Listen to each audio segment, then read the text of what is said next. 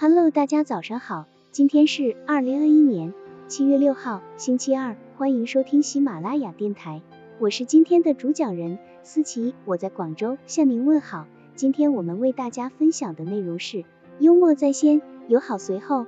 谈判是我们在工作和生活中必不可少的一种洽谈，谈判需要一项高技能的幽默说话艺术，对每一个时机的把握，对每一个用词的力度，都会是一次谈判决胜的关键。懂得运用幽默作为谈判基础的人，往往更能轻易取得谈判的成功。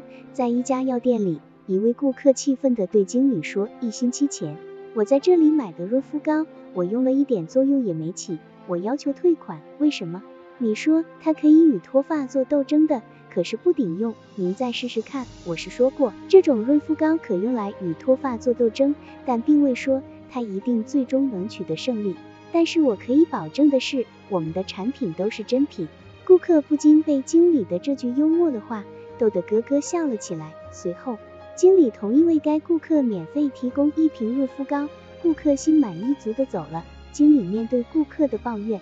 并没有因此而气急败坏，他没有否认自己曾经对顾客许下的承诺，反而对自己的承诺进行了幽默的补充说明。幽默让顾客在笑声中忘记了抱怨，让顾客高高兴兴地接受了经理的最终处理方式。在谈判中，语言的幽默可以让自己在谈判中轻易取胜，但是语言的丝毫不严谨之处都有可能造成失败。而抓住对方的关键字眼。则可以大做文章。因此，对待大局的沉着冷静和关键时刻的幽默谈判技巧，都会助你一臂之力。在谈判的时候，谈判双方都想争取最大利益，这也正是谈判之所以产生的主要原因。但是，如何为自己争取最大的利益呢？首先就应该创造出一种友好的气氛。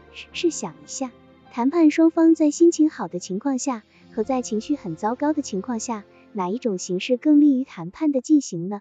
答案可想而知，幽默是谈判气氛的烘托，更是维护良好气氛的调节剂。但是在友好谈判中，幽默却要有立场，而许多人却因为自己的立场不坚定、时机把握的不及时、对问题考虑的不周全等状况，而使自己的谈判陷入僵局。好了，以上知识就是我们今天所分享的内容。如果你也觉得文章对你有所帮助，那么，请订阅本专辑，让我们偷偷的学习，一起进步吧。